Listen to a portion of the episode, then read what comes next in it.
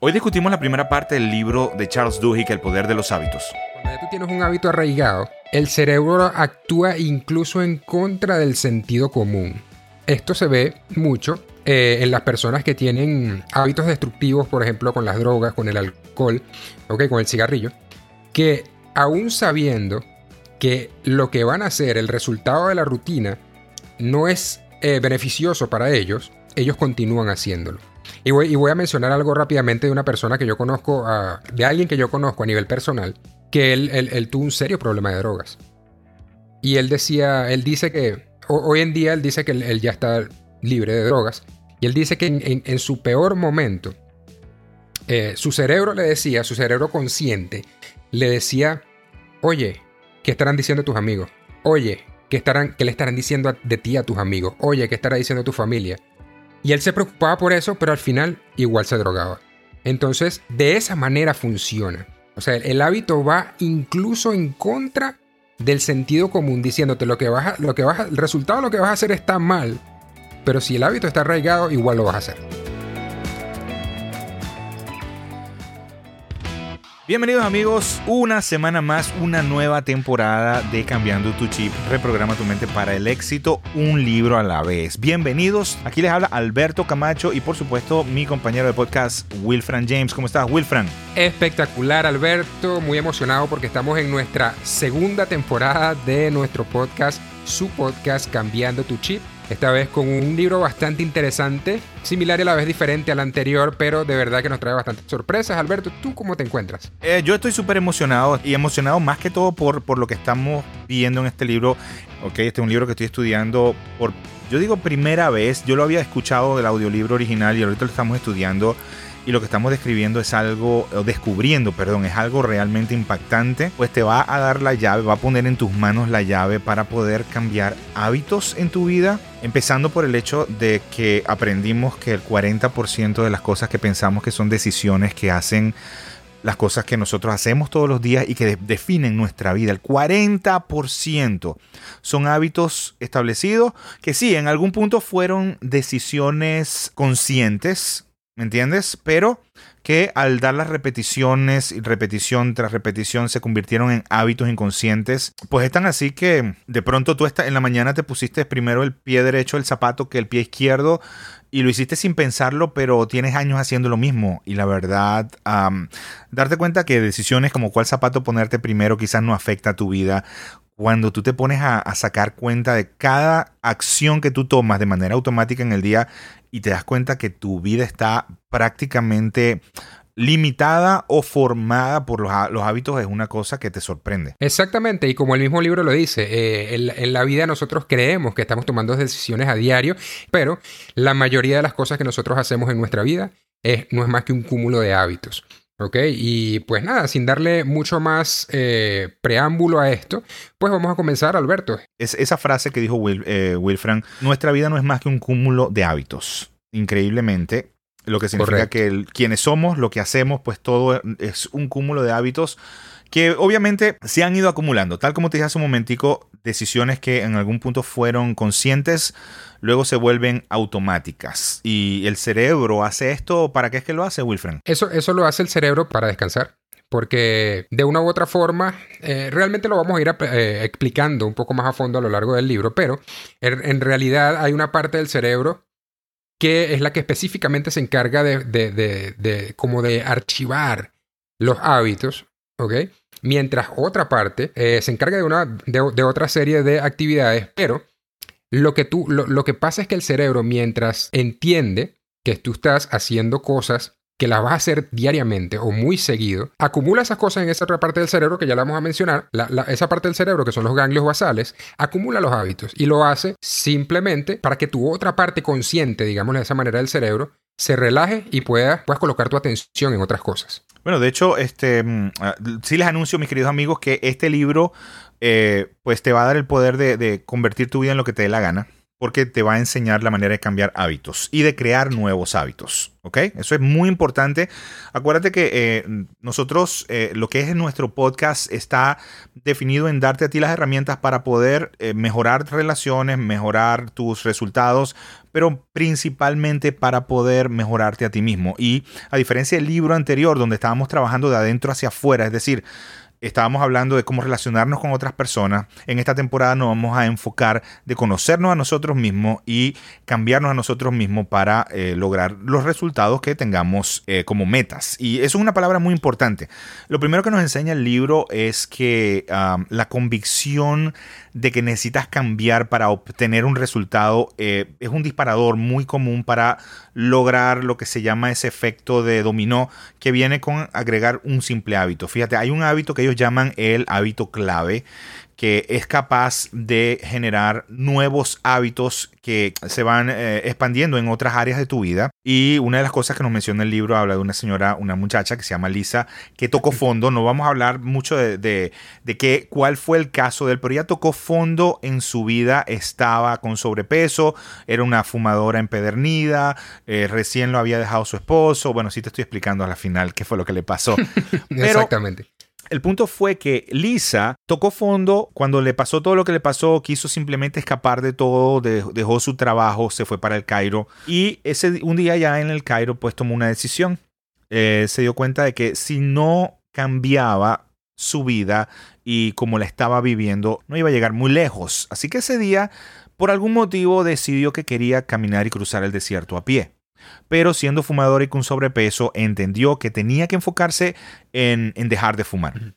Ok, el caso de Lisa, el haber dejado de fumar la llevó a empezar a hacer ejercicios, a correr medios maratones, luego maratones completos, pero todo empezó con el hecho de dejar el cigarrillo. Dejó de fumar y su vida empezó a dar una vuelta de 180 grados en menos de, de un año pues ella hizo muchísimas cosas, consiguió una nueva pareja, compró una casa, fueron cambios que te invitamos a que leas el libro nuevamente, es, es una obra maestra, de, a mí me tiene súper sorprendido. Sí, de hecho, eh, una de las cosas, o mejor dicho, lo que ella la llevó de hecho a dejar de fumar fue eh, el hecho de que ella entendió que ella necesitaba una meta. Cuando ella, cuando ella entendió que necesitaba una meta, ella a través de, del cruce de ese desierto, ella dijo, yo voy a cruzar este desierto caminando. Ni siquiera sabía si eso era posible.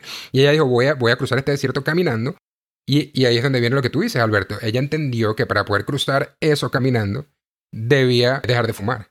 Y más adelante en el libro se explica que el hecho de haber cambiado esa rutina de fumar la hizo cambiar otras rutinas en su vida que pues la hizo como tú dices, comprar una propiedad, estar mejor financieramente, perder peso, conseguir una pareja nueva, en fin, en un año cambió su vida 180 eh, grados, como tú dices. Y aquí en las notas que tengo, eh, habla de que básicamente fue una cadena de acontecimientos donde primero se presentó la crisis, ¿ok? La necesidad de un cambio, definitivamente. Eh, luego la necesidad de aplicar y setear una meta y luego empezar a entender que para lograr la meta tenía que, hacer sacrificios. En el primer caso fue la parte de dejar de fumar. Pero lo más importante acá vino con la convicción. Ella en ese momento, cuando tomó la decisión, se convenció completamente de que dejar de fumar iba a tener que ser un primer paso para cambiar su vida, obviamente empezando eh, para convertirse en la persona que iba a ser capaz de cruzar ese desierto a pie. Esta parte del libro es donde nos mencionan lo que te dije de que el 40% de nuestra vida son hábitos o, decisiones que se convirtieron en hábitos. Y la lección, la lección, y yo pienso que lo más importante que podemos hablar de esta parte es que si tú cambias tus hábitos, eres capaz de cambiar tu vida. Dice que una decisión deliberada al principio, que se repite una y otra y otra vez, se hace automática. Al principio requiere decisiones, requiere análisis, pero el cerebro llega a un punto en que se desconecta y se apaga y deja que la acción corra por sí sola. Como dijo Wilfran, lo hace para ahorrar energía. Pero lo más importante es que cuando nosotros entendemos esto y entendemos cuáles son las partes que generan o, o, que componen un hábito, nos da el poder de crear nuevos hábitos en nuestra vida y no hay nada que no se pueda hacer si sabemos formar nuevos hábitos. Eh, esto es básicamente lo, que, vamos a aprender con este libro. Sí, claro. Eh, de hecho, los hábitos eh, no son solamente personales, hay hábitos sociales. O sea, las sociedades, las organizaciones, los países enteros tienen hábitos que son los que, a final de cuentas, crean sus resultados, ¿no? Las realidades de, de tu vida, de tu familia, de tu sociedad, de tu organización de tu país. Okay, de hecho, hubo algo que me llamó bastante la atención en ese, en ese preámbulo del libro, cuando conversaron sobre el tema de, de Kufa, ¿no? Se dice que la, la, milicia, ¿no? O las organizaciones militares son una de las organizaciones que más hábitos crean, ¿no? Se enfocan mucho en la creación de hábitos, ¿no? Entonces estaban allí en Kufa unos, una, organización militar eh, tratando de, ver qué era lo que estaba sucediendo, tratando de implantar hábitos nuevos en la población. Y de pronto uno de los oficiales se da cuenta de algo bien importante. Se da cuenta que cuando, cuando habían disturbios, todo comenzaba cuando alguien lanzaba una botella o una piedra y luego obviamente de todos los cánticos y todo lo demás y, y ocurría el desastre, ¿no? Y él dijo, vamos a cambiar algo de allí para que eventualmente no hayan disturbios y conversó, creo que fue con, una autoridad de la ciudad, no recuerdo con quién fue exactamente, pero con el, le dijo, exacto, con el alcalde y le dijo, oye, ¿Qué te parece si prohibimos eh, los vendedores de comida en la plaza?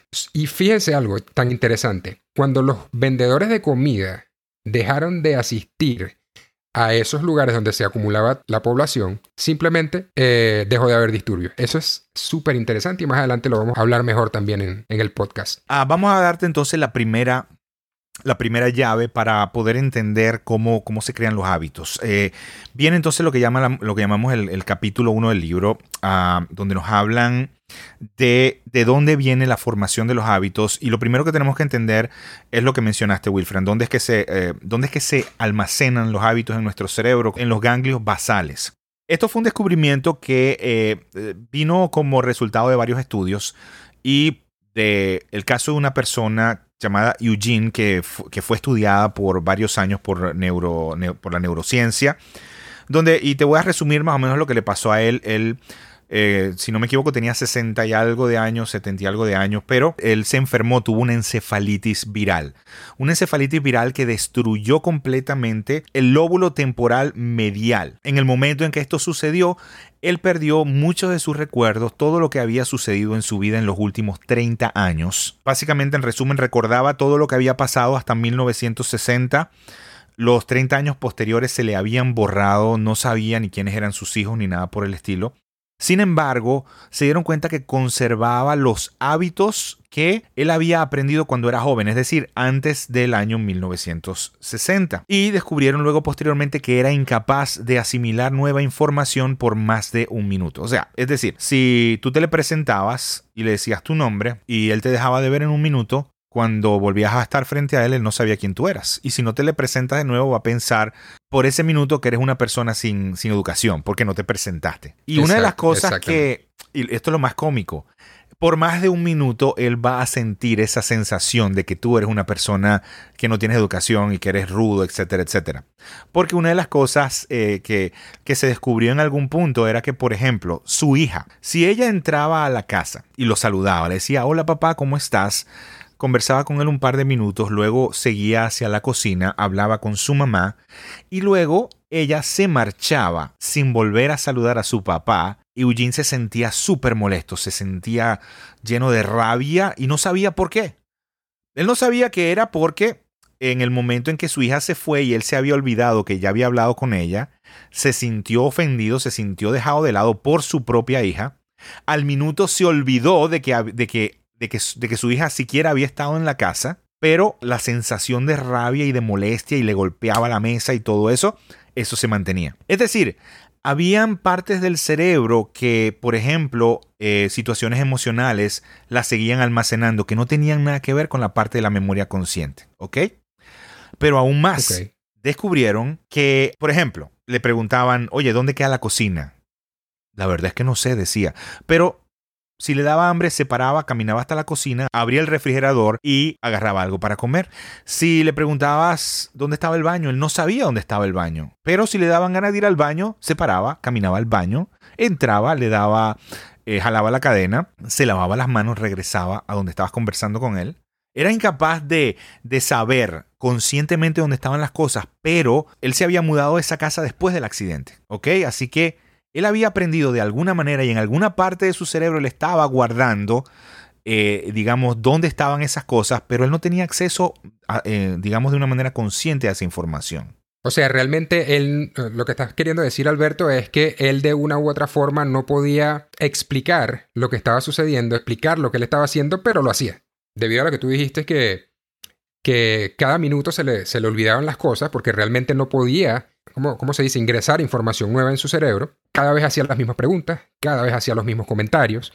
Y por parte de los médicos le dicen a su esposa que, oye, sácalo a dar una caminata dos veces al día, una o dos veces al día, porque si no te va a volver loca. Y lo interesante de toda esta historia es que no solamente los médicos se dan cuenta que a pesar de que él no podía ingresar información nueva, pero sí recordaba sus hábitos viejos de una u otra forma, sí pudo formar hábitos nuevos.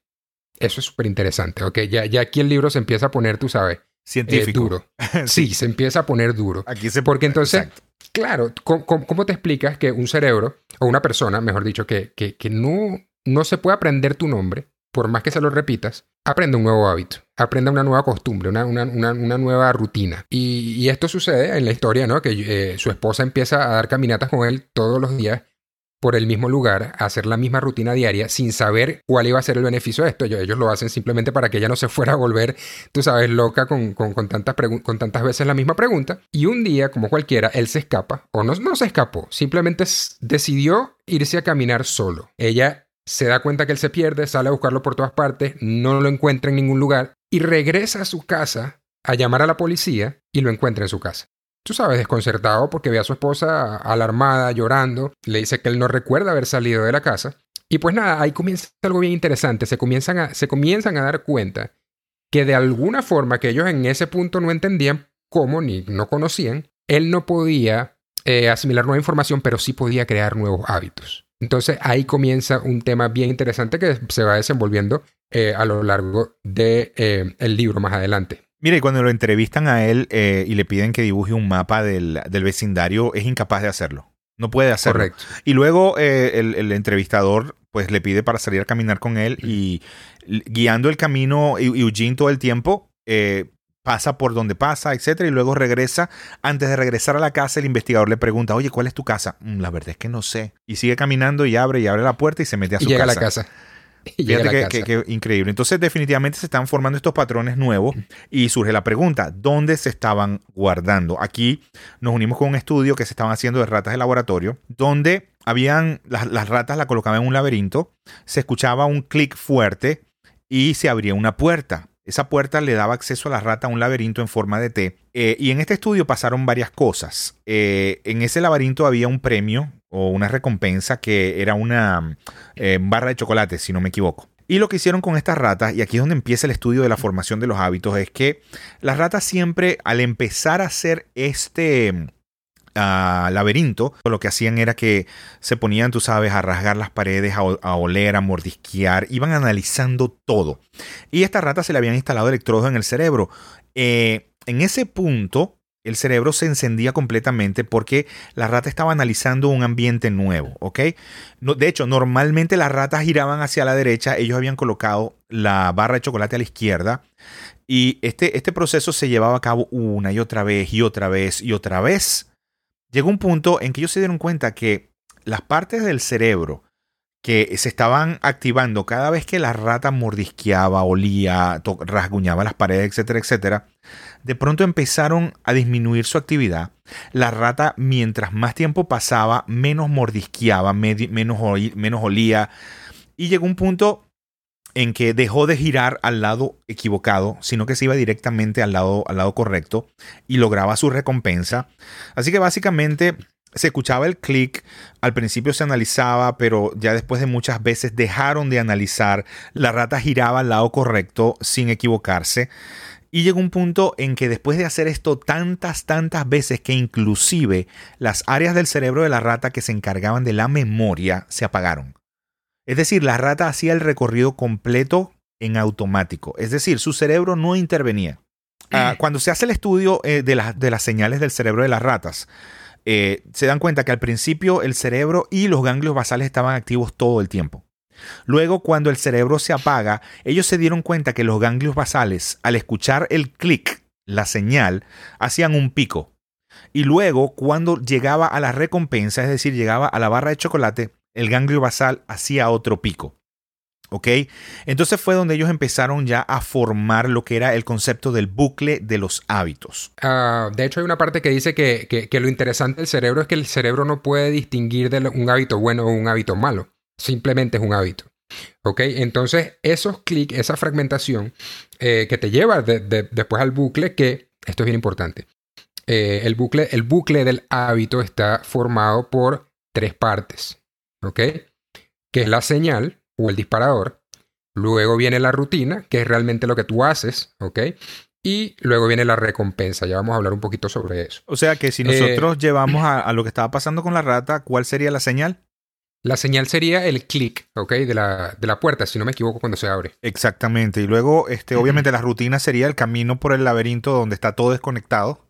Y finalmente, la recompensa el chocolate. De hecho, Alberto, y no me quiero enfocar mucho en, tanto material del capítulo específicamente, tú sabes, para no tardarnos tanto, pero hay una historia bien similar a esta que es con el tema de la comida rápida. ¿Y por qué quiero traerla aquí al podcast? Porque esta es una historia de algo que yo mismo estoy implementando en mi vida. Yo soy una persona que me encanta comer fuera de la casa. Pero con todo este tema de aprender que todo es un hábito y no, no necesariamente es una decisión, yo le dije a mi esposa, porque todos sabemos que comer siempre fuera de la casa o muy seguido fuera de la casa afecta a la economía de manera negativa. Entonces, yo estaba, hablando, estaba conversando con mi esposa y le digo, oye, con este tema de la comida fuera de la casa, ¿cuál crees tú que sea el disparador nuestro? ¿Cuál es nuestro disparador que nos hace comer en la calle? Y llegamos a la conclusión, para hacer el cuento corto, llegamos a la conclusión de que el disparador es, estamos en la calle, en horario de comida, y no tenemos nada que comer. O sea, no tenemos en la casa comida preparada. Y estamos implementando el tema de organizarnos para tener comida preparada en la casa o en su defecto llevarla con nosotros para que cuando la hora de comer llegue nosotros no tengamos que ir a comer en otro lugar. ¿Ok? Entonces, ¿cómo funcionaría el bucle de los hábitos acá? ¿Cuál sería el disparador? Pues la hora de comer. La hora de comer es el disparador. Aquí es la rutina. Aquí viene la rutina, comer en la calle, comer en la casa. Esa es la rutina que vamos a cambiar, que es lo que realmente se puede cambiar. El hábito en general no se cambia, se cambia la rutina. Se deja el mismo disparador, se deja el mismo, la misma recompensa, pero se cambia la rutina. Eso es lo que se puede hacer. De hecho, te estás adelantando un poquito de lo que, de, lo que viene lo, eh, más adelante. pero de eso estamos hablando del bucle. Exacto. Sí, pero estamos hablando del bucle y es parte de eso. Entonces, de hecho, lo, importante, lo importante de conocer el bucle es eso, porque si no conoces el bucle no sabes qué es lo que se puede cambiar. Exactamente. Entonces, el disparador nuestro es eh, la hora de comer. Llegó la hora de comer y no hay comida. Entonces, ¿qué vamos a hacer? Vamos a cambiar nuestra rutina a tener la comida ya preparada para cuando llegue la hora de comer. ¿Y cuál es la recompensa? Obviamente, eh, el tema de, comer y satisfacernos eh, nuestro apetito. Perfecto, perfecto. quería mencionar también que en el momento en que se obtiene la recompensa, se vuelven a activar los ganglios basales. Básicamente, esto termina un proceso en el cual la señal activa primero los ganglios basales para avisarle al cerebro, oye, estamos en esta situación, desconéctate. Básicamente eso es más o menos la comunicación que hay. Es decir, la señal específica, es decir, la situación que se te está presentando con una señal específica, es la que te, le permite a, los ganglios basales tomar la decisión de decirle al cerebro que se desconecte. Y luego, la segunda activación de los ganglios basales eh, viene siendo en el momento en que recibes la recompensa, donde ellos le dicen al cerebro, Oye, todo salió como esperábamos, todo bien, reactívate. Definitivamente valió la pena guardar el patrón para uso futuro. Entonces, teniendo esas tres, esas tres cosas, señal, rutina y recompensa, mm. eh, resulta que el comentario que viene y lo que nos va a abrir puerta a lo que vamos a avanzar en el siguiente capítulo del libro es que la señal y la recompensa llegan a un punto en que se entrelazan de una manera tan grande en que se convierten pues prácticamente en, en una sola cosa y se desarrolla algo que se llama el ansia. ¿Ok? El ansia y se, se desarrolla el cerebro ansioso, el cual permite establecer nuevos hábitos. Eso lo vamos a hablar ahorita un poquito más adelante. Pero te quería comentar acá entre las notas que yo había sacado. Decía que cualquier cosa puede ser un detonante o puede ser una señal, ¿ok? Por ejemplo, eh, un caramelo puede este, eh, detonar un hábito, puede ser un comercial de televisión, un lugar específico, estar con una persona específica o lo que contaste tú en el caso de que te gusta comer en la calle una hora específica del día. Em, obviamente una vez que detona, una vez que esta señal detona la acción, se realiza la rutina que mientras más arraigada, pues más relacionada con la, la palabra del ansia existe, ¿ok? Y al recibir la recompensa, la recompensa puede, puede estar dada, por ejemplo, en el, en el momento en que comiste, tu, tu cuerpo ya recibe los nutrientes, se te quita el hambre, eso es una recompensa. Uh, en el caso de las personas que son adictas, obviamente, alguna droga, etcétera, etcétera. O lo que, lo que son, por ejemplo, el sentimiento, eh, un sentimiento emotivo porque, por un trabajo bien realizado. Por ejemplo, esto funciona mucho con las personas que quieren aprender a hacer ejercicio. Y lo vamos a hablar un poquito más adelante, pero en muchos casos, fuera de lo que son las endorfinas, la parte química del cerebro, eh, el, el, sentirte que hiciste lo correcto, de que fuiste al gimnasio ese día, es una recompensa psicológica pero que también llega a generar esa parte del ansia. Ahí es donde tú tienes personas que quizás empezaron a hacer ejercicio en algún punto y luego no lo dejan de hacer, sino que se convierten eh, los llaman inclusive adictos al ejercicio. Es decir, ellos necesitan ir y hacer el ejercicio para recibir esa recompensa. Hice lo correcto, fuera de la parte. Exactamente. Y, y, y, hay algo bien importante a tomar en cuenta y es que el cerebro no puede o no tiene la capacidad de diferenciar entre un hábito positivo y no negativo, o entre un hábito bueno y un hábito malo. Ahí es donde entra, eh, eh, entra en juego la importancia de nosotros estar eh, todo el tiempo monitoreando nuestros hábitos. Ok, una de las partes que, habla acá entonces dice que necesitamos, ya, ya que conocemos cuáles son las partes del bucle, tenemos que aprender a reconocer cuáles son esas partes con cada uno de los hábitos que nosotros queremos modificar. ¿Ok? Uh, importante, hablemos de una persona que quisiera básicamente hacer más ejercicios. No estás haciendo ejercicio, sino que te estás llegando a tu casa y te estás tirando al sofá. O eh, básicamente, bueno, no, sí, ese es el ejemplo. Tu hábito actual es llegar a tu casa, tirarte al sofá a ver televisión. ¿Por qué? Porque ver televisión te hace feliz, ¿ok? Tú, tú, tú puedes modificar la rutina. Eh, puedes, por ejemplo, dejar el mismo disparador, lo puedes dejar, que es el que llegaste a tu casa. Apenas llegaste a tu casa, tú sientes la necesidad de tirarte en el mueble a, a, a ver televisión. Ahora, lo que puedes hacer es que ese mismo, esa misma señal de cuando llegas a tu casa, en lugar de irte directo al sofá. Primero vas a hacer ejercicio y luego te vas al sofá. Y el sofá es la recompensa. Oh, exactamente. Muy bien. Ya. Yeah.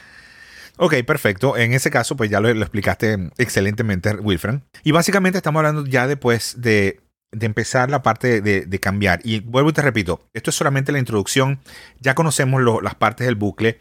Ya sabemos que una señal le avisa al cerebro que se apague para que entre un hábito a funcionar y que luego al obtener la recompensa esperada, el, el cerebro vuelve a la normalidad. Y sabemos entonces que quien se encarga de avisar al cerebro esas cosas es precisamente los ganglios basales. Conociendo esto y entendiendo que en el momento en que un hábito está muy arraigado y la señal y la recompensa se entrelazan fuertemente y se genera el ansia, podemos entrar en la siguiente parte del libro, que se llama... De hecho, la siguiente parte, y disculpa que te interrumpa de nuevo, la siguiente parte es donde habla del ansia específicamente. Exacto, el, el capítulo se llama El cerebro ansioso. Correcto. Eh, de hecho, la manera en que lo explicaron acá está súper, súper eh, interesante. Y utilizan varios ejemplos. Te voy a hablar, eh, eh hablan de un publicista que eh, logró hacer exitosa la marca de, de, Pepsodent cuando los Estados Unidos no se cepillaban los dientes. Y otro publicista que logró crear un nuevo hábito en la población de el, utiliza, eh, el uso de Febreze, ¿ok? Uh -huh. Este producto que sirve para aromatizar, etcétera, eliminar los olores, etcétera, etcétera. Uh, el libro lo, lo, lo, desarrolla bastante bien, pero yo te puedo decir que eh, en el momento en que Pepsodent uh, pues sale al mercado, eh, los Estados Unidos no se cepillaban los dientes. Creo que era aproximadamente solo el 6% de las personas lo hacían. 6 o 7%. De hecho, hecho llegó a ser considerado eh, un tema de seguridad nacional, el mal estado de, de, la dentadura de las personas. Exactamente. Entonces, ¿qué pasó? De, utilizando quizás de manera inconsciente este bucle de los hábitos del que estábamos hablando, el publicista que se encargó de, digamos, de lograr colocar en los hogares de las personas el Pepsodent, descubrió primero una señal que era la película de mucina que se, se forma encima de los dientes, ¿ok? Uh -huh. La rutina, obviamente, para eliminar la película de mucina era cepillar tus dientes y luego la recompensa era tener una sonrisa bella. Esa venía siendo como que la el, el, bucle público, ¿ok? Porque lo vendían, lo vendían de forma donde esa es la publicidad, pues tener tu sonrisa bella. Pero uh, se descubrió posteriormente que en la composición química de la pasta había un ácido cítrico que generaba un cosquilleo en la boca y actuaba como que el, aviso al cuerpo de que la recompensa se había eh, recibido. Es decir, tú no podías verte los dientes, pero al sentir ese cosquilleo que el ácido cítrico te generaba, tu cerebro percibía que se había logrado el objetivo, que la recompensa la habías, la habías recibido. Y llegó un punto en que la señal de que te levantabas y tenías que cepillarte o que terminabas de comer y te tenías que cepillar, se obtenía la recompensa, digamos, la sensación de recompensa se obtenía era con el hormigueo de, que generaba esta, esta sustancia, donde llegó el punto de que tú sabías que no te habías cepillado porque no sentías el hormigueo en la boca. Exactamente, y de hecho eso es, ese tema es un tema bastante interesante de analizarlo bien, porque realmente el hábito, o mejor dicho, la utilización de la pasta dental se vendía, como tú dices, para tener una sonrisa hermosa, ¿verdad? Pero realmente al final lo que sucedió, y de, hecho en el libro también lo, lo, explican que otros publicistas intentaron hacer lo mismo, eh, al final lo que arraigó el hábito no fue ni siquiera esa, esa, eh, el resultado de una sonrisa hermosa, como lo decía la publicidad. Es lo que está diciendo Alberto. Era la sensación en la boca de limpieza, que no es realmente limpieza, pero era la sensación de, de, cosquilla en la, en la boca que le hace sentir al cerebro que el trabajo estaba realizado. Entonces, cuando no existía esa sensación, entonces creaba la ansiedad de irse a cepillar. No era ni siquiera por la sonrisa hermosa, era por la sensación de limpieza. Exactamente, lo mismo pasó con, con Febris. Eh, de hecho, con Febris casi, casi se iban a la quiebra porque ellos entendían que la señal eran los olores, ¿ok? Eh, y luego, primero pensaron colocar los malos olores como la señal la cual iba a, disparar la rutina de aplicar el Febris con la recompensa de la eliminación de los malos olores. Sin embargo, ah, se dieron cuenta de que las personas que vivían en casas apestosas no sentían el mal olor de su propia casa. Exacto, y era porque el, olfato, o es porque el olfato se acostumbra a, los olores a los que está expuesto frecuentemente y pues los minimiza. O sea, por lo entonces las personas, como tú dices, las personas que lo necesitaban, realmente no lo apreciaban. que lo necesitaban. No lo apreciaban, exactamente. Eran personas que, que de hecho, la, la, señal no se estaba disparando porque ellos no sentían los malos olores. Eh, vamos a estar claros. Exactamente.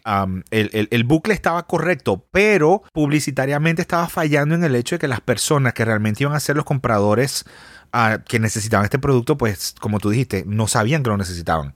El caso de una señora que vivía con un montón de gatos, que su casa apestaba de tal manera que eh, cuando la fueron a entrevistar los investigadores de Febris, el tipo estaba arqueando, o sea, tenía, tenía fatiga del olor. Y cuando le preguntaron a la señora, ¿qué tan seguido usted huele los gatos o huele el olor a gato en la casa? Como una vez al mes. ¿Qué tal?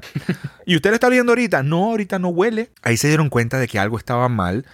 Y luego se dieron cuenta entonces que, así como la sensación de cosquilleo en la boca, necesitaban una sensación percibible por los sentidos para, para ser parte de la recompensa. Y luego haciendo más estudios de mercado se dieron cuenta que cada vez que una persona una, eh, limpiaba una habitación, miraba el resultado siempre con orgullo, o sea, una sonrisa, era como una celebración de, ese toque final. Y entonces pensaron, ¿qué tal si en vez de promocionar el producto para eh, eliminar los olores, los cuales mucha gente no está sintiendo, ¿qué tal si lo promocionamos como el toque final para aromatizar el área que acabas de limpiar? Dar la celebración final. Además de que, además Alberto, de que mucha gente no está dispuesta a aceptar que su casa huele mal. Exactamente, o sea, fuera de eso total.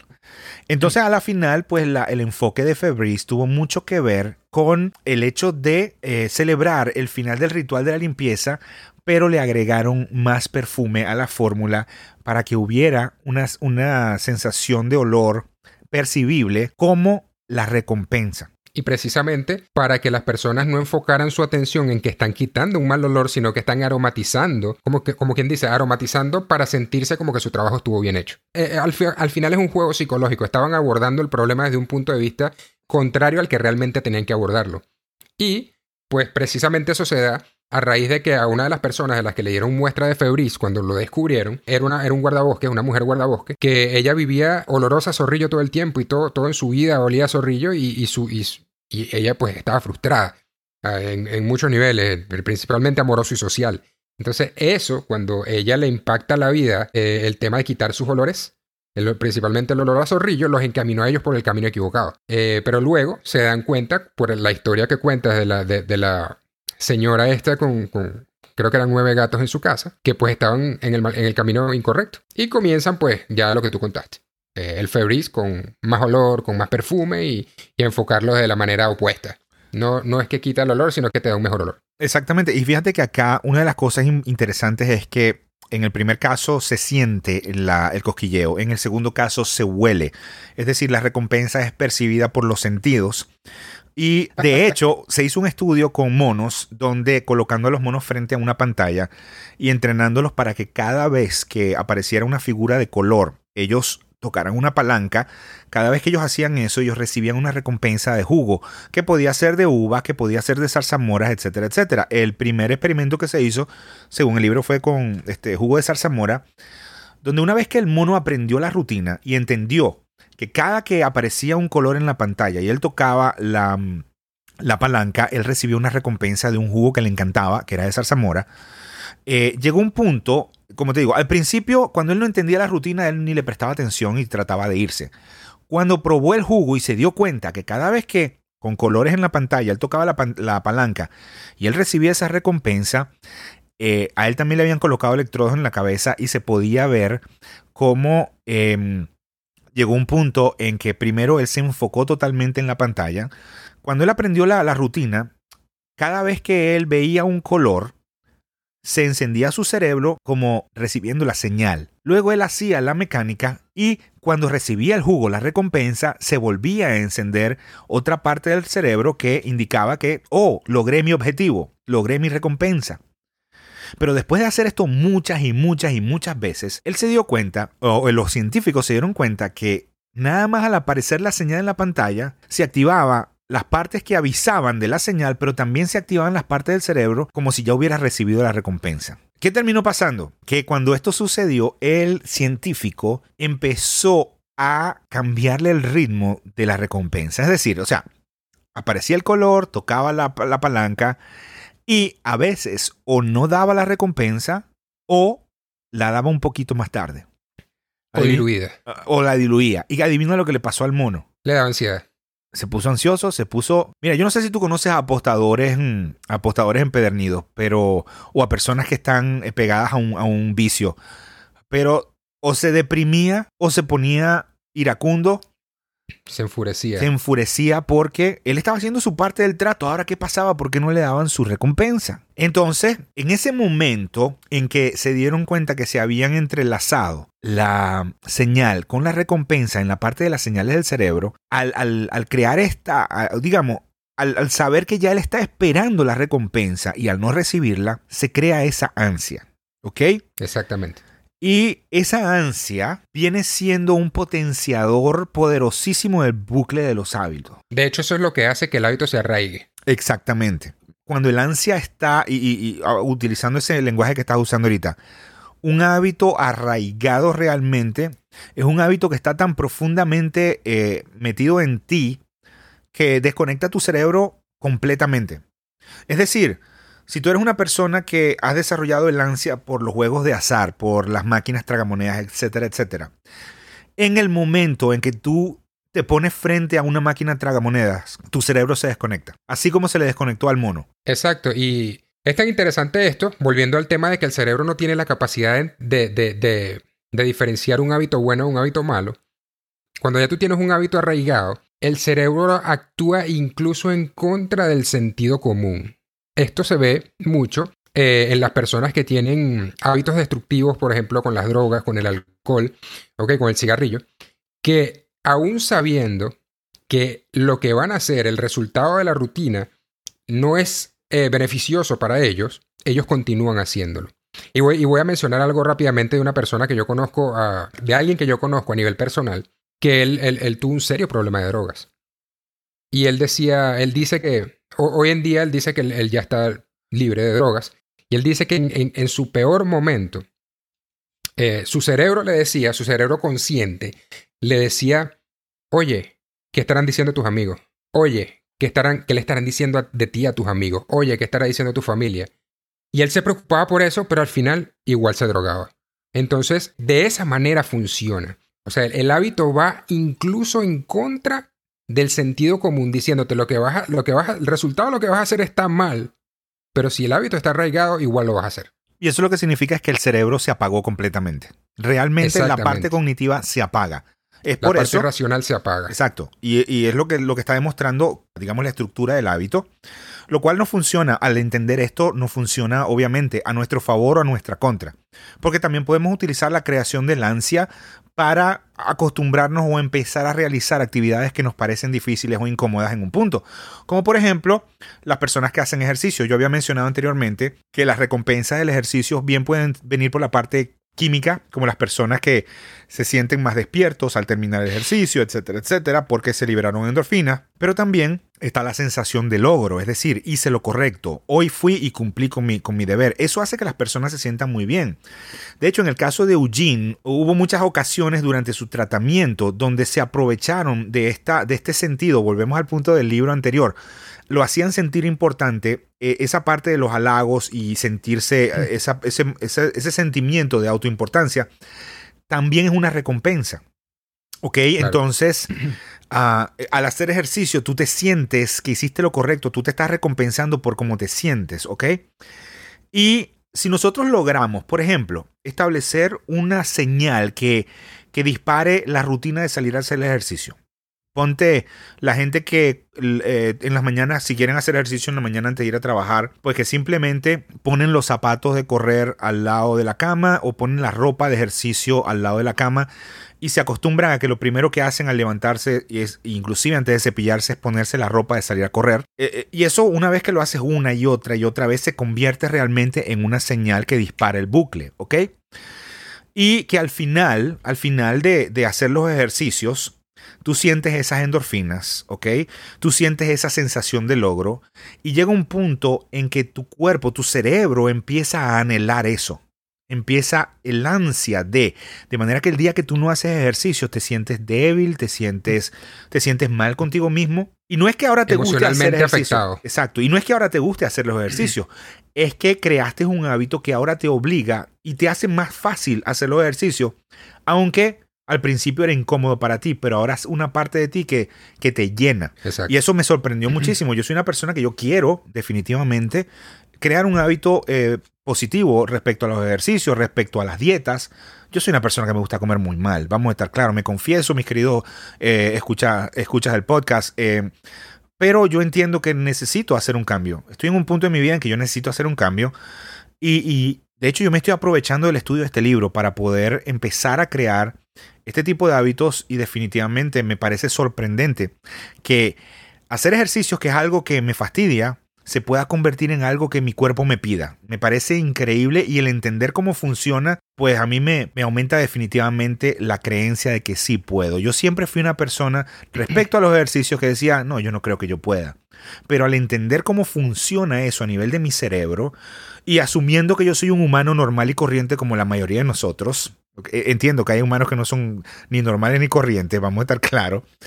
Eh, pues a mí me emociona mucho y me da mucha fe de saber que sí se puede una vez que nosotros, nosotros entendemos este tipo de, de, el bucle de los hábitos. Y dice, inclusive, después de terminar la parte del ejercicio, podemos crear, uh, digamos, una, una recompensa. Una recompensa que puede ser un batido de frutas saludables que te puedes tomar, espectacular, que te encante. O el hecho de poderte acostar a ver televisión, que era tu cosa original, tu sin el remordimiento de que estás gordo, de que estás siendo poco saludable, sino que te lo estás dando como recompensa de haber hecho lo correcto. Exacto, se hace, se hace sin sentir culpa. Ok, y, y volvemos al punto, volvemos al punto de que no puedes modificar un hábito. De hecho, dicen que los hábitos no desaparecen. Lo que se puede modificar es la rutina.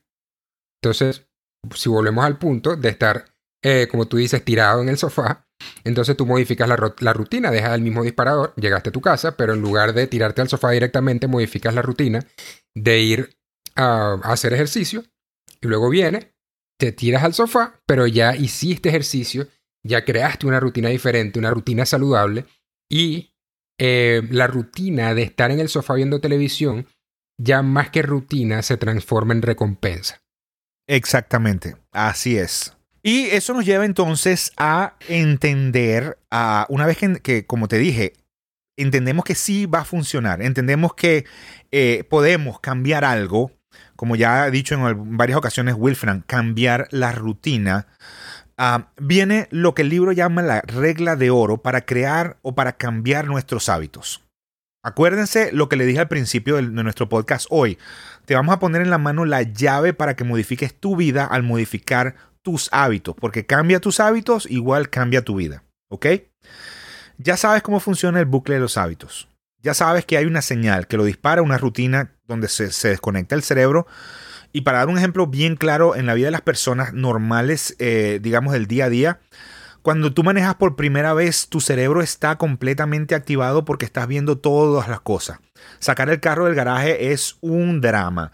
Pero llega un punto de tanto repetirlo en que realmente lo haces de forma automática y puedes mover el carro mientras acomodas el celular y le dices a la persona al lado que te ponga una canción diferente en el, en el radio sin tener ningún problema porque toda la parte del mover el carro se vuelve automática tu cerebro se desconecta o se desentiende de ahí, deja que las porciones automáticas se encarguen y ya tú puedes o liberaste recursos para hacer otras cosas. ¿Ok? Una vez que tú entendiste señal, entendiste rutina y entendiste recompensa, una vez que tú descubres cuáles son tus hábitos negativos, puede ser fumar, puede ser ver demasiada televisión, puede ser comer comida chatarra, puede ser... Estar mucho en el teléfono. Sí, perfecto. O inclusive ser una persona eh, de, mala, de mal carácter. Ser una persona de mal, de mal carácter con tus hijos. Eso es un hábito. Eso es un hábito porque eso es algo aprendido. Y de hecho te voy a decir algo, yo fuera de leer el libro me busqué varios podcasts y varias entrevistas que se le hicieron al autor en inglés. Muy bueno realmente, eh, me parece espectacular y, precisamente este hábito de ser una persona que tú sabes que eh, se pierde la paciencia muy rápido, él dio un ejemplo en, el podcast que yo escuché. Y él habla de que, bueno, mira, trata de averiguar qué es lo que dispara que tú pierdas la paciencia muy rápido con tu hijo y trata de cambiar esa rutina para que seas una persona un poco más eh, paciente. Todos, toda, acuérdate, 40% de, quienes, de lo que hacemos son hábitos que se arraigaron de alguna manera que en algún punto fueron decisiones. Pero al entender esto y saber que puedes modificar los hábitos que ya tienes, básicamente la fórmula es reconoce la señal. Y esto es algo que la gente de Alcohólicos Anónimos hace ¿ok? Tienen que reconocer qué es lo que dispara su necesidad de tomar alcohol. Por ejemplo, el estrés puede ser una de las cosas que dispara la necesidad de tomar alcohol. Porque sabemos que hay personas... cuéntalo. Sí, de, hecho, de hecho en, estudios que se han hecho con respecto al tema específicamente del alcohol, muy pocas veces las personas que toman alcohol o que consumen alcohol dicen que estar embriagado es su, e-, es como que su meta. Realmente esa no es la meta. O sea que tomar para embriagarse no es la meta de muchas personas, de hecho es la minoría.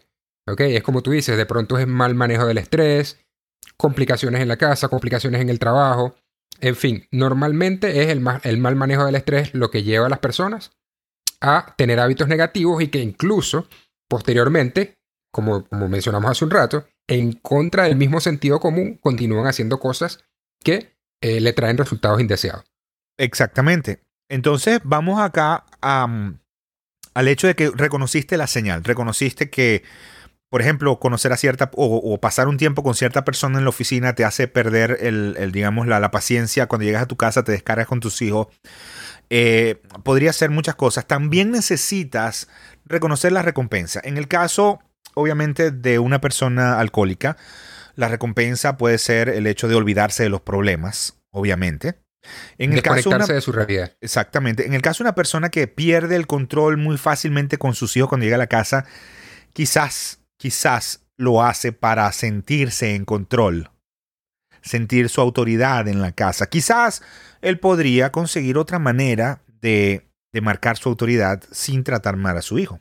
Es decir, sabemos que esta persona, quizás vamos a hablar del caso de lo que mencionó el autor en el podcast, no lo vas a conseguir en el libro, por eso lo estoy agregando acá.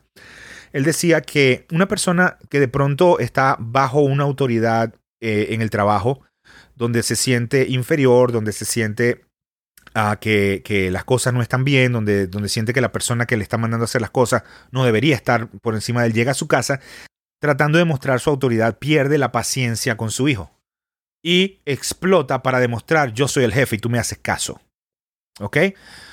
Ah, y a la final su recompensa se siente en poder. Básicamente, si él entiende que se siente así por tener esas situaciones en el trabajo, llega a su casa, debe buscar una rutina diferente a perder la paciencia, que al igual demuestre su autoridad en la casa. Para él tener la misma recompensa. Siempre mismo disparador, misma señal y misma recompensa. El libro nos enseña a reconocer tu señal y a reconocer tu recompensa para luego insertar algo que llaman la reacción de competencia. ¿Ok? La reacción de competencia, eh, estamos hablando de bien sean estímulos físicos, bien sea actividades relajantes, bien sea otro, por ejemplo, las personas que desean fumarse un cigarrillo se les recomienda que se coman un caramelo, ¿ok? Por ejemplo. O tomarse un vaso de agua. O tomarse un vaso de agua. O inclusive se habla de que eh, tomar café durante las tardes ayuda a las personas también para que la ansiedad de la nicotina la cambien por la cafeína y ese estímulo les ayuda a, a no recaer en la parte de fumar, ¿ok? Pero básicamente están creando una reacción, una acción, una acción que compite o una rutina que compite con la rutina original. Y que le está dando un mejor resultado. Definitivamente. De hecho, de hecho una de las cosas eh, que más importantes que yo veo aquí, eh, todo es importante, de verdad que este libro tenía tiempo que un, libro no me gustaba tanto, pero una de las cosas más importantes, y eso lo aplica en el tema de Alcohólicos Anónimos, es que tú para salir de un hábito profundamente arraigado y que te está generando resultados negativos, obviamente, pues nadie quiere salir de un, hábito positivo, eh, para salir de un hábito tan arraigado, tú debes creer en algo superior a ti. No necesariamente en Dios, no me quiero poner religioso, estamos hablando del libro, pero eh, eh, de hecho, el creador de Alcohólicos Anónimos era una persona atea, pero el tema es que tienes que creer en algo superior a ti. Puede ser en Dios, puede ser en un, em, en un bien común, en algo que no dependa solo de ti, sino que sea un resultado para alguna comunidad. Puede ser en que quieras, eh, en, que, en que resulte en alguien que tú sientas que quieras más que a ti mismo, a tu madre, a tu hijo, qué sé yo, a tu pareja. Pero eh, en realidad eso de tu sentir que lo que estás haciendo lo estás haciendo por algo superior a ti es la clave para salir de un hábito eh, profundamente arraigado. Oh, sí, definitivamente. de hecho, las personas que, están luchando con la adicción al alcohol en muchas ocasiones se ven recayendo, recayendo por, por ejemplo, una situación de estrés extremo. El libro menciona algunos casos y obviamente ya habíamos estado hablando en el caso de, Lisa al principio del libro donde ella se dio cuenta en un punto que necesitaba aplicar un cambio, cambió un hábito clave y ese hábito clave se convirtió en muchos hábitos nuevos clave en su vida. En el caso de un alcohólico puede ser que de pronto por una pequeña situación o algún pequeño problema pueda tomar la decisión de, abandonar el, alcohol, pero de pronto, como en el ejemplo que se dio en el, libro, una persona que ya tenía dos años sobria recibió una llamada de su mamá que le diagnosticaron cáncer y por supuesto, él dice, salí de esa llamada telefónica, me metí al bar y bebí por los próximos cinco años. Exactamente, exactamente. Y volvemos al tema de, lo que mencionamos hace un rato, es mal manejo del estrés. o mal manejo de las situaciones. Total. Y, de hecho, eh, la, persona que te comenté hace un rato, que, que, para ser más honesto es uno de mis mejores amigos, eh, él dice que él aún se considera adicto. Que él dice que él todo el tiempo está en estado de vigilia para no recaer. Oye, eso es, algo interesantísimo. Cuando yo le hablé de este libro, se emocionó de tal manera que dijo, lo voy a conseguir porque de verdad que me interesa. Bueno, de hecho, el libro menciona estudios que, soportan eso. Dice que los viejos hábitos siempre quedan ahí. Las, los caminos neuronales que formaron esos hábitos siempre se quedan ahí. Así que en el momento en que uno se vuelve a enfrentar a la situación, ah, pues es posible que recaiga. Y eso pues, eso no es malo siempre. Imagínate que dejaste de manejar por dos meses porque te fuiste de vacaciones y tu, digamos, tus automatismos de manejo se borraron. O sea, sería horrible tener que volver a aprender a manejar al regresar. Tienes que volver a aprender a manejar luego de volverse. Ok, eso, eso es lo mismo, solo que eh, obviamente manejar es un hábito positivo. Eh, las personas, esa, esa, misma realidad aplica a las personas que recaen en, el alcohol o, en, el, cigarrillo, etc. Pero volvemos al punto. Eh, como tú dijiste, dice que una de las cosas principales que una persona necesita para lograr cambiar es creer que puede cambiar. Saber que no depende de sí mismo solamente y que puede colocar sus cargas en otro o en otra persona, puede ser Dios. Personalmente para mí es Dios. Yo no voy a predicar acá, pero mi vida, Claro. en mi vida es Dios. Eh, Puede ser una comunidad. Puede ser una comunidad, un grupo de personas como lo son alcohólicos anónimos. Puede ser el sistema al cual perteneces. Es más o menos como la comunidad, pero creer que la fórmula que estás aplicando funciona realmente. Claro. Todo Es- viene de la creencia, pero, pero, pero el tema tiene que ser en que esa creencia vaya por encima de ti. Por- por- en, en el caso, en el caso de mi amigo fue que en, en esa época él tuvo un hijo. Y él, y él dice que él se afianza en que eh, esto, esto lo dice, lo dice él, habrán personas que están en desacuerdo con esto, pero él dice que él afianzó su, su, se, af- se afianza en la fortaleza. Exacto, él dice que eh, su soporte es su amor por su hijo porque él dice que él quiere a su hijo más que a sí mismo.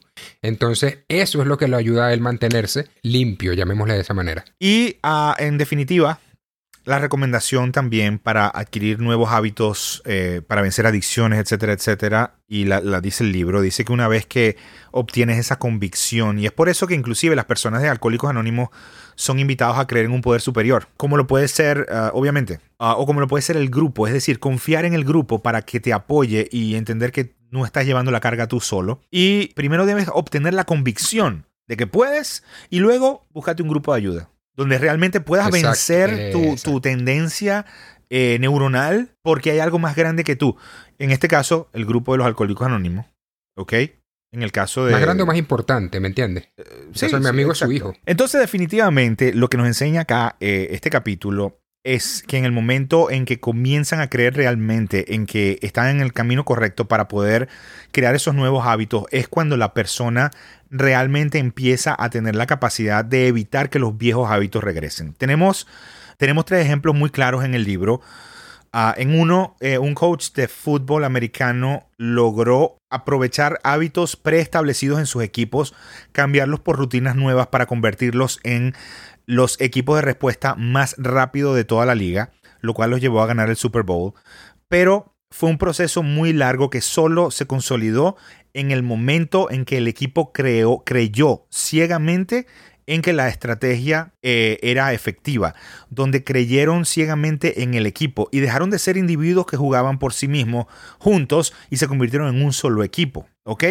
En este punto, ellos lo que fue que se dejaron llevar para, por el hábito y no sobrepensaban las jugadas. Fue ahí cuando pues, ellos ganaron el Super Bowl. Ah, otro est- este, ejemplo habla de un estudio que se le dio a una persona, una chica que se estaba comiendo las uñas. Y ahí fue donde eh, se le dijo, cuando sientas la necesidad, debes crear una reacción de competencia. Y a la chica se le enseñó a golpear la mesa con los dedos y luego guardar sus manos en el bolsillo. Haciendo esto, ah, la estimulación que ella originalmente se daba con el mordisqueo de las uñas fue sustituida por el golpeteo en la mesa. Adicionalmente, al guardar las manos en los bolsillos, se las alejaba de la boca y eventualmente, ah, pues con el golpeteo, ella logró obtener la recompensa de la estimulación física. Después de un mes de aplicar esta técnica, una vez que reconocía sus, sus señales y su recompensa, la chica se dejó de comer las uñas. Y finalmente, ah, tenemos los casos de las personas de eh, Alcohólicos Anónimos, donde, si recordamos lo que dijiste, Wilfran, de que la mayoría de los alcohólicos no tomaban para emborracharse o para sentir el sabor, sino para de pronto pasar el estrés por una situación que están pasando. Ah, básicamente conseguían consuelo en la bebida. La reacción de competencia que Alcohólicos Anónimos recomienda, por ejemplo, es cada vez que el alcohólico va, empieza a sentir esa sensación, esa ansia por poder tomarse un trago, pues sustituya el tomar el trago por llamar a su patrocinador, por ejemplo, y reunirse a tomar un café para poder conversar, discutir los problemas que estás teniendo y conseguir de la misma manera un consuelo que ayude a, hallar la paz. Y para que esto sea efectivo, la persona necesita creer y estar convencida de que la organización, su patrocinador, etcétera, son realmente personas que pueden ayudarle y que su problema, la solución, no depende únicamente de él, sino de algo más grande que él. Obviamente, la fe y la creencia de que hay algo superior algo más importante les dio la convicción para poder seguir adelante sin recaer. El punto de todo este capítulo es entender.